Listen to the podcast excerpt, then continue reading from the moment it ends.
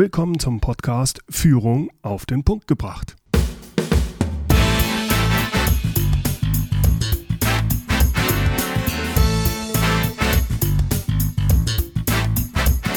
Inspiration, Tipps und Impulse für Führungskräfte, Manager und Unternehmer. Guten Tag und herzlich willkommen. Mein Name ist Bernd Gerob. Ich bin Geschäftsführer-Coach und Führungstrainer in Aachen.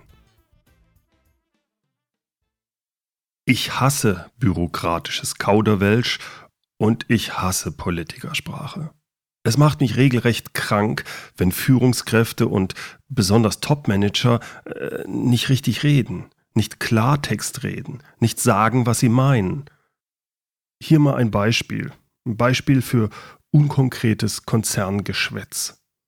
In der letzten Aufsichtsratssitzung wurde beschlossen, dass sich unser Unternehmen zukünftig noch stärker auf die zu erwartenden Synergieeffekte konzentriert. Es ist entscheidend, dass geeignete Zukunftsinvestitionen getätigt werden und dass dabei selbstverständlich auch hinreichend Optionen entwickelt werden, um das kurz-, mittel- äh, wie auch langfristige Wachstum generieren zu können.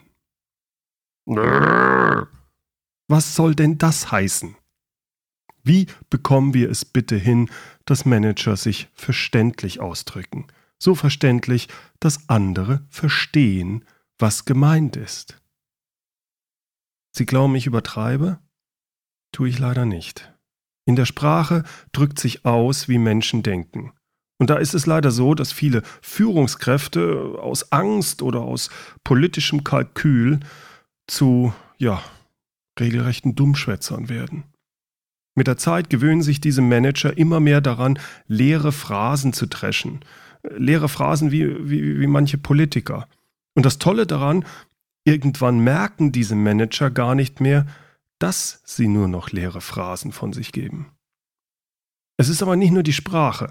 Auch im Tun und Denken scheinen manche Manager wie auch manche Mitarbeiter nicht die Perspektive der anderen, der anderen Seite, der Kunden, der anderen Menschen einnehmen zu wollen oder zu können. Über Klartext reden und den wichtigen Perspektivenwechsel einnehmen zu können, darüber spreche ich heute mit Thilo Baum. Thilo Baum ist Experte für Klartext. Er hilft Menschen und Organisationen, ihre Botschaften auf den Punkt zu bringen. Er ist Journalist, Redner und Trainer und auch Buchautor. Er hat mehrere Bücher geschrieben, darunter Komm zum Punkt, das Rhetorikbuch mit der Anti-Laber-Formel und Denk mit, Erfolg durch Perspektivenwechsel. Der wesentliche Kern seiner Bücher und Seminare ist, wie Sie es schaffen, aus Kundensicht zu kommunizieren und wie Sie es schaffen, die Perspektive der Mitmenschen einnehmen zu können. Freuen Sie sich auf mein Interview mit Thilo Baum. So, heute habe ich Thilo Baum zum Interview geladen. Hallo, Herr Baum. Hallo. Herr Baum, warum ignorieren Menschen die Perspektive anderer? Was, was sind die Ursachen des Nicht-Mitdenkens? Naja, ich denke, in allererster Linie ist es eine Erziehungs- und Konventionsfrage wir kommen ja historisch nicht unbedingt aus so einer Kultur, die die Perspektive anderer Menschen würdigt, sondern wir kommen schon aus einer relativ egoistischen Kultur, in der es ums Kämpfen geht und sich durchsetzen. Und wenn wir den Kampf anschauen, dann geht es natürlich darum, dass das Ziel ist, zu gewinnen oder zu siegen. Die Perspektive des Gegners, wenn man mal so sagt, ist dabei immer relativ unwesentlich gewesen. Und wenn jemand mal einem Gegner so etwas wie Würde oder Ehre erwiesen hat, dann war das immer die Ausnahme. Ich glaube, der, das ist im Grunde der Hintergrund. Daraus haben sich Konventionen entwickelt. Also, dass wir, wenn wir etwas tun, in allererster Linie an uns selbst denken, nicht nur im Sinne des Egoismus, sondern auch aus unserer Sicht denken, also aus, ich sage mal, ähm, egozentrisch. Ich selbst bin der Nabel der Welt. Ich selbst bin das Wesen, um das es hier maßgeblich geht. Und wenn ich mit diesem Denken durch die Welt gehe, dann ist es relativ klar, dass die Perspektive anderer unter den Tisch fällt. Auch ein weiterer Grund dabei ist natürlich unser Bildungssystem, unser Ausbildungssystem, wie wir Menschen beruflich bilden. Wir sind traditionell auf Qualifikationen aus und wir sind auch darauf aus, uns zu spezialisieren. Jetzt zum Beispiel mal einen hochqualifizierten Facharzt nehme, nehmen wir mal einen Orthopäden, extrem hoch und gut ausgebildet, vielleicht in der Uni nur Einsen gehabt, dann kann es trotzdem sein, dass diese, diese Koryphäe bei einem Patienten mit Rückenschmerzen einfach nicht auf die Idee kommt, dass es die Niere sein könnte. Passt, so, passt sozusagen nicht in seine Expertise und Expertise ist nichts anderes als ein Weltbild. Das heißt, es passt nicht in das Schema, in dem er denkt. Wenn man Menschen, die nicht mitdenken, darauf aufmerksam macht, dann wissen sie gar nicht, was sie meinen. Das ist denen völlig fremd. Aber ich glaube, das sind so die Gründe. Historische Entwicklung, Konventionen, Qualifikationen, Spezialisierung. Wir denken alle nur in unserer Box. Also das mit dem Nicht-Mitdenken, das kann ich mir gut vorstellen. Auch gerade in Unternehmen scheint das ja ein großes Problem zu sein. Zwar sagen viele Unternehmen, die betonen immer, dass sie kundenorientiert sind, aber die Realität sieht ja häufig ganz anders aus. Warum ist das eigentlich so und was muss sich in den Unternehmen ändern, damit zum Beispiel die Mitarbeiter dann mitdenken und kundenorientiert handeln? Das ist ein prinzipieller Paradigmenwechsel, der da gefragt ist. Ich nehme mal das Beispiel Hotellerie. Ich verbringe ja sehr viel Zeit im Hotel, wie viele in unserem Job, die Keynotes halten und Seminare geben. Ich komme an einem Fünf-Sterne-Haus in Frankfurt am Main an und ähm, komme nicht auf den Parkplatz. Beziehungsweise ich komme erst auf den Parkplatz, aber der ist voll. Ich kann nicht parken. Ich komme nicht mehr raus. Der zweite Versuch zu parken bei einem anderen Parkhaus. Ich komme nicht rein. Ich drücke den Knopf, es passiert nichts. Dieses Ding zeigt einfach nur ein Sternchen. Ich rufe vom Autotelefon an der Rezeption an. Und als sich dann alles geklärt hat, hat die Frau an der Rezeption unglaublich freundlich gelächelt und hat gesagt, es tut ihr leid und Entschuldigung und so weiter. Und ich wusste, und vor allem hat sie behauptet, sie gibt es weiter, was in aller Regel nicht stimmt. Ähm, und das ist so ein Schlüssel, Schlüsselerlebnis gewesen, bei dem ich plötzlich auf den einfachen, simplen Gedanken gekommen bin, was ist uns eigentlich lieber? Ist es uns lieber, wenn Personal freundlich lächelt und uns nicht hilft? Oder ist es uns lieber, wenn uns das Personal wirklich hilft und dafür vielleicht nicht ganz so schlimm lächelt? Und ich glaube, der Begriff, ja, oder? Ich meine, ja, absolut Ende, richtig, ja, stimmt. Ja, wenn ich das im Seminar frage, das Publikum will lieber Hilfe statt Lächeln. Ideal ist natürlich beides, ohne Frage, aber die Priorität ist, dass sie ihr Auto wegstellen können. Und der Begriff der Kundenorientierung, äh, den Sie ansprechen, den verstehen sehr viele Unternehmen nicht aus der Kundensicht. Das klingt absurd, aber es ist so. Die glauben nämlich, freundlich sei kundenorientiert. Mhm. Es ist natürlich zu einem Teil richtig, aber in erster Linie ist es kundenorientiert im Sinne des Kunden zu handeln.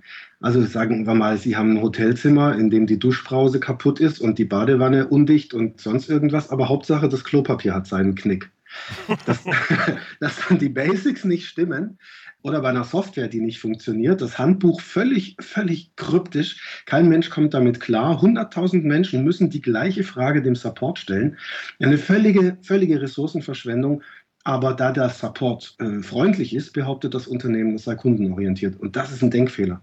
Wenn die Unternehmen jetzt verstehen, dass Kundenorientierung darin besteht, den Kunden wirklich das zu geben, was sie wollen und brauchen, dann ist das der Paradigmenwechsel, den ich meine. Und damit werden sehr, sehr viele Unternehmen plötzlich völlig anders denken. Sie werden ihre Webseiten umschreiben, weil sie plötzlich feststellen, dass der Begriff Sortiment, Portfolio, unser Angebot überhaupt nicht interessiert, weil der Kunde nämlich nicht nach einem Sortiment, Sortiment sucht. Also wenn, wenn Sie Sportartikel herstellen, ist der Begriff Sportartikel kein Keyword. Kein Mensch sucht Sportartikel. Die Leute suchen Tennisschläger. Und, und, wenn ich, und wenn ich das einmal scharf stelle, und das ist eine unternehmenspolitische Entscheidung, das ist, hat mit Unternehmenskultur zu tun, mit Philosophie und ist auf jeden Fall eine Sache fürs Top-Management. Wenn das von oben hin langsam durchdringt nach unten, dann hat ein Unternehmen die Chance, tatsächlich kundenorientiert zu werden und zu handeln und die Mitarbeiter entsprechend mitzunehmen. Denn die Mitarbeiter, die kommen ja auch aus der Kultur, die wir vorhin beschrieben haben. Die Mitarbeiter, die, die machen ja meistens einfach nur ihren Job. Das Sinn des Lebens der meisten Mitarbeiter ist äh, Feierabend, Wochenende, Urlaub und Ruhestand und das war's. Dass die für ein Unternehmen arbeiten, dessen Sinn es ist, die Ziele von Kunden zu erreichen, ist den meisten Leuten gar nicht klar. Wobei mir durchaus auch schon Mitarbeiter untergekommen sind, die mir eigentlich gesagt haben, Herr Gerob, wir würden es gerne ändern. Wir, wir sehen absolut das Problem. Aber wir dürfen es nicht. Wir haben irgendwelche unsinnigen Regeln, die uns das verbieten. Und diese Leute werden nicht mehr lange in diesem Unternehmen sein. Ein Mensch, der mitdenken möchte, es aber nicht darf, der ist nicht lange an diesem Arbeitsplatz. Mhm. Egozentrisch, egozentrisch geführte Unternehmen ziehen mit der Zeit egozentrische Mitarbeiter an. Also diese, diese, typischen, diese typischen Ansprechpartner in Unternehmen, die überhaupt nicht wissen, worüber man spricht, wenn man sich irgendwie darüber beschwert, dass das Unternehmen einem doppelte und dreifache Arbeit zumutet. Also ich kenne es ja aus dem B2B. Also man, man hat Geschäftspartner und es gibt einen Zulieferer von mir. Der, der kriegt es nicht hin. Der kriegt es nicht hin, einfach mal das zu schicken, was ich bestelle. Sie kriegen es nicht hin, entweder sie schicken das Falsche oder vom Richtigen zu wenig oder zu viel oder die Rechnung stimmt nicht oder die Rechnungsadresse stimmt nicht oder irgendwas.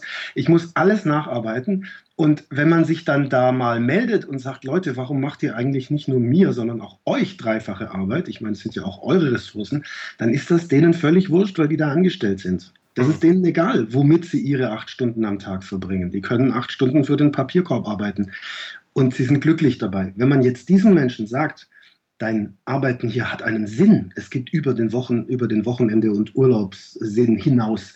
Gibt es noch wirklich das Ziel, dass wir hier etwas beitragen zur Welt und den Menschen helfen, ihre Ziele zu erreichen? Dann ist es vielleicht so, dass, dass die Mitarbeiter auch äh, sich mal als Unternehmer sehen, obwohl sie angestellt sind.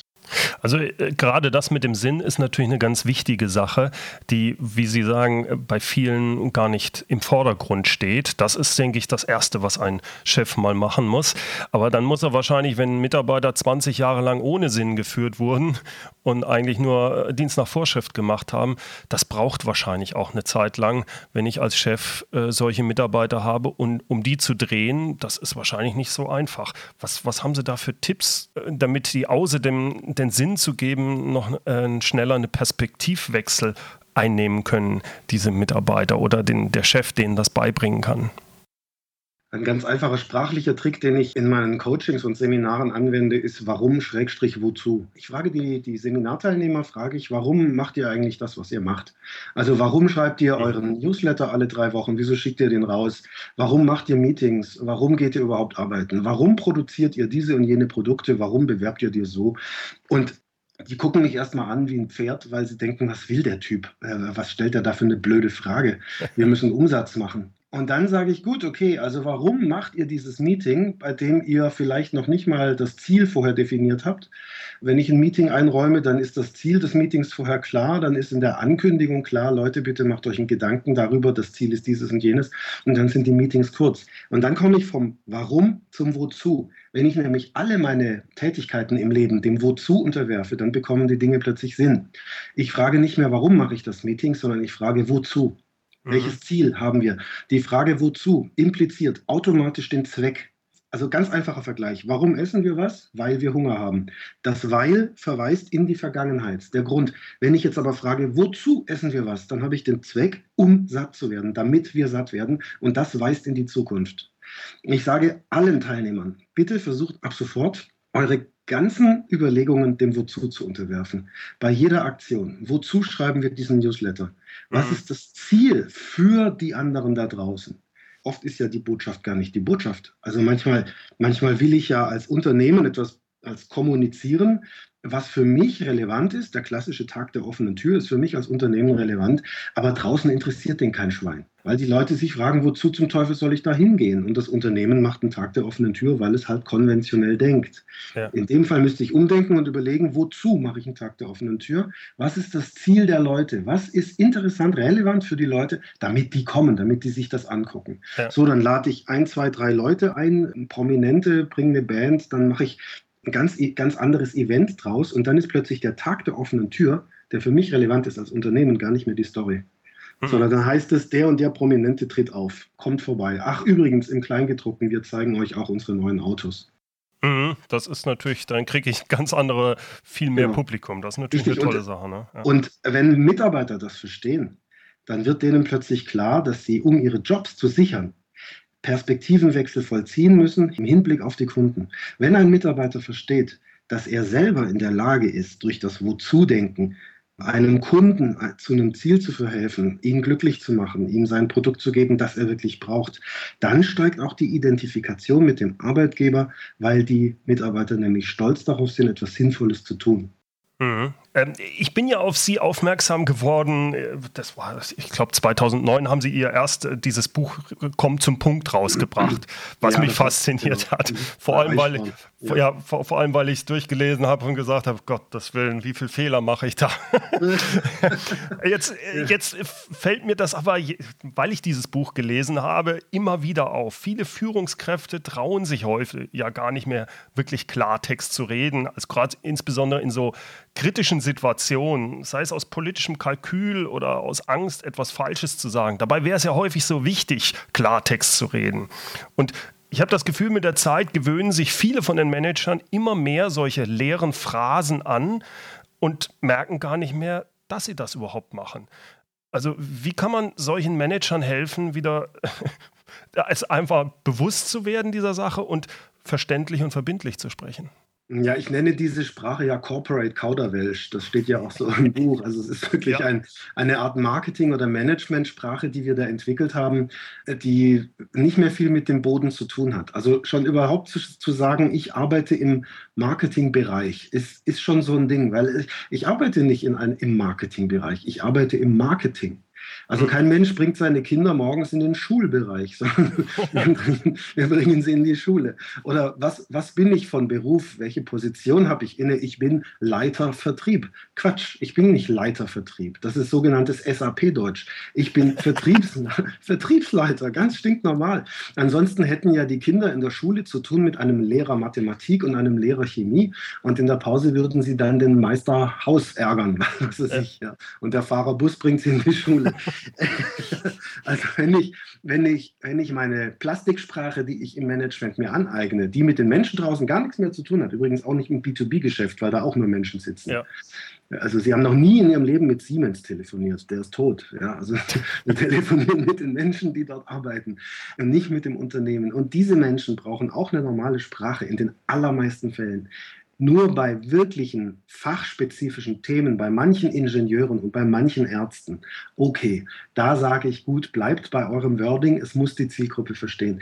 Aber in aller Regel spreche ich ja mit, unter, mit, mit Unternehmen, mit den Ansprechpartnern, die selber vielleicht gar nicht meine Profession haben und auch mein Corporate Wording gar nicht haben. Die sprechen anders. Und deswegen kann man sich wirklich überlegen, bei solchen komplexen Sachen, wie sage ich es meinem Kind?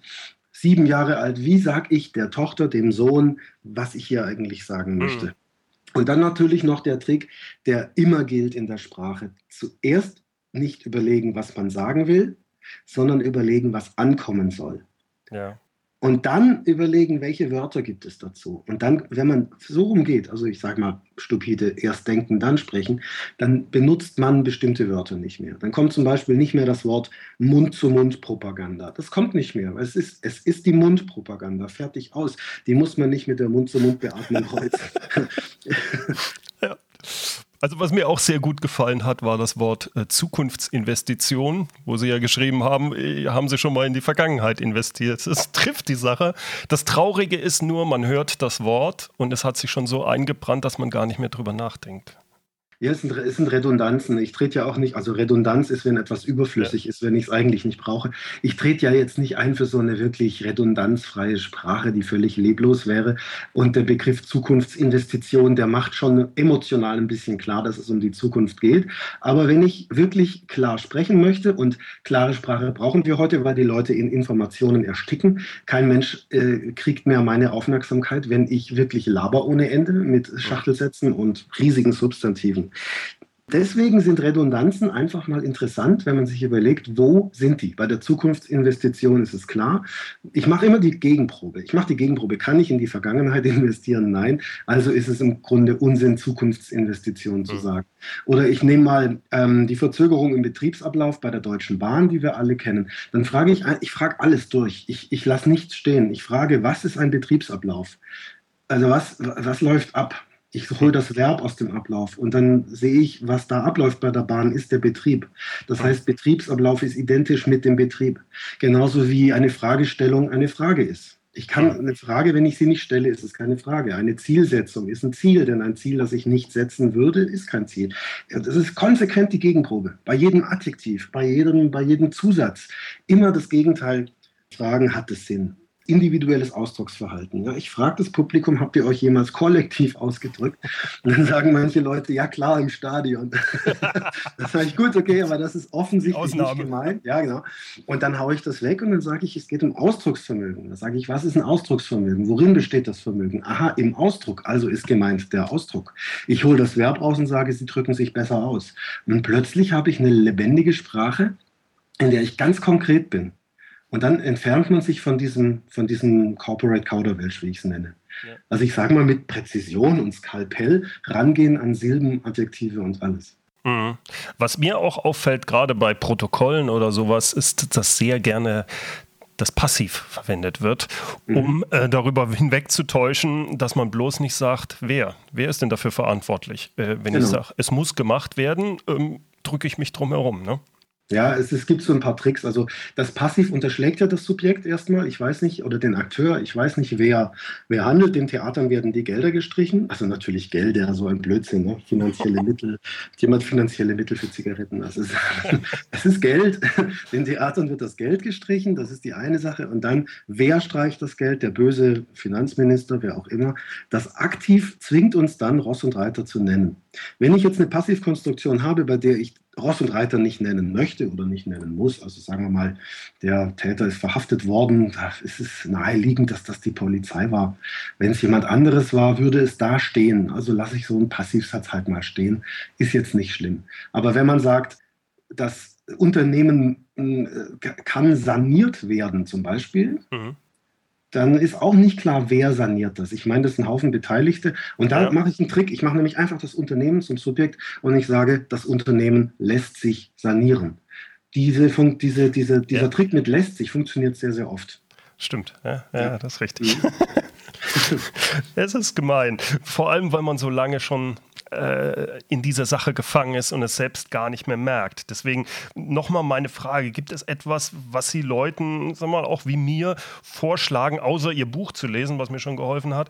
Welchen Tipps soll ich haben, um mein Sprachgefühl zu verbessern und um mehr einfach Klartext sprechen zu können? Erstens, ich muss aus Empfängersicht relevant sein.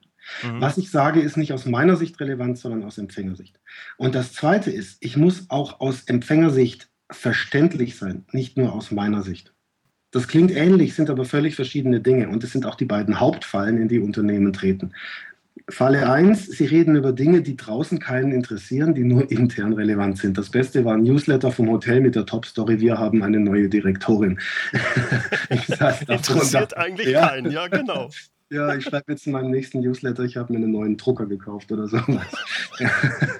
so, und der zweite Punkt, die Unternehmen sind nicht verständlich. Sie sind nicht verständlich aus Sicht der Öffentlichkeit, auch nicht aus Sicht der Zielgruppe oft durch ihre äh, Fachbegriffe. Da sage ich immer gerne, sogar ein Arzt, sogar, sogar Ärzte, obwohl die studiert haben, verstehen das Wort Magenschleimhautentzündung. Man muss gar nicht Gastritis sagen.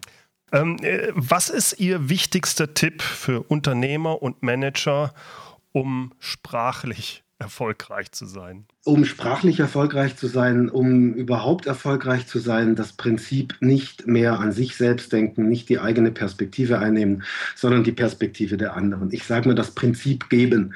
Wenn ich etwas verkaufe, dann möchte ich etwas geben. Wenn ich etwas kommuniziere, dann möchte ich etwas geben. Also immer an den Empfänger denken, an dessen Perspektive und an dessen Situation auch. Und dann, um erfolgreich zu sein als Unternehmer, raus aus dem Detaildenken, raus aus der Expertise, das eigene Schaffen von außen betrachten und überlegen, was ist die Bedeutung dessen, worüber ich spreche, aus Sicht meines Gegenübers. Die meisten Unternehmen reden über die Sache und ich plädiere dafür, über die Bedeutung zu sprechen. Und Manfred Maus, der Gründer von Obi, hat mir ein wunderbares Zitat, ich habe es in der Keynote von ihm gehört, sehr beeindruckender Mann. Er hat gesagt, seinen Vertrieb hat er immer damit geschult, dass er gesagt hat, der Kunde will keinen Bohrer. Er will ein Loch in der Wand. Das ist sehr stimmig, ja. Herr Baum, herzlichen Dank für das Interview. Vielen Dank. Ja, ich danke auch. Soweit mein Gespräch mit Thilo Baum. Mehr Informationen und die Links zu seiner Webseite finden Sie in den Show Notes. Die Show Notes, wie immer, unter www.mehr-führen.de Schrägstrich Podcast 039, weil es die 39. Folge ist und bitte führen mit UE. Dort in den Show Notes finden Sie auch das transkribierte Interview als PDF-Dokument zum Nachlesen. Thilo Baum bietet auch ein Audioseminar mit dem Titel Unternehmenserfolg durch Kundensicht an. Dort finden Sie über vier Stunden Audiomaterial und 14 praktische Übungen, wie Sie sich selbst und Ihr Unternehmen kundenorientierter und damit erfolgreicher machen. Den Link zu diesem Seminar finden Sie auch in den Show Notes. So, das war's mal wieder für heute. Herzlichen Dank fürs Zuhören.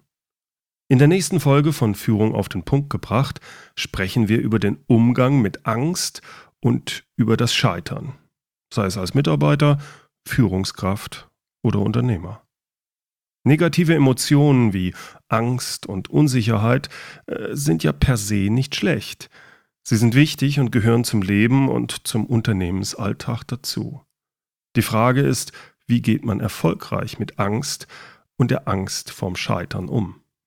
Darüber spreche ich in der nächsten Folge. Ich hoffe, Sie sind dann wieder mit dabei. So, und zum Schluss wieder das inspirierende Zitat, diesmal von Kurt Haberstich. Für die meisten ist immer alles klar. Bis, ja, bis sie selber mitdenken müssen.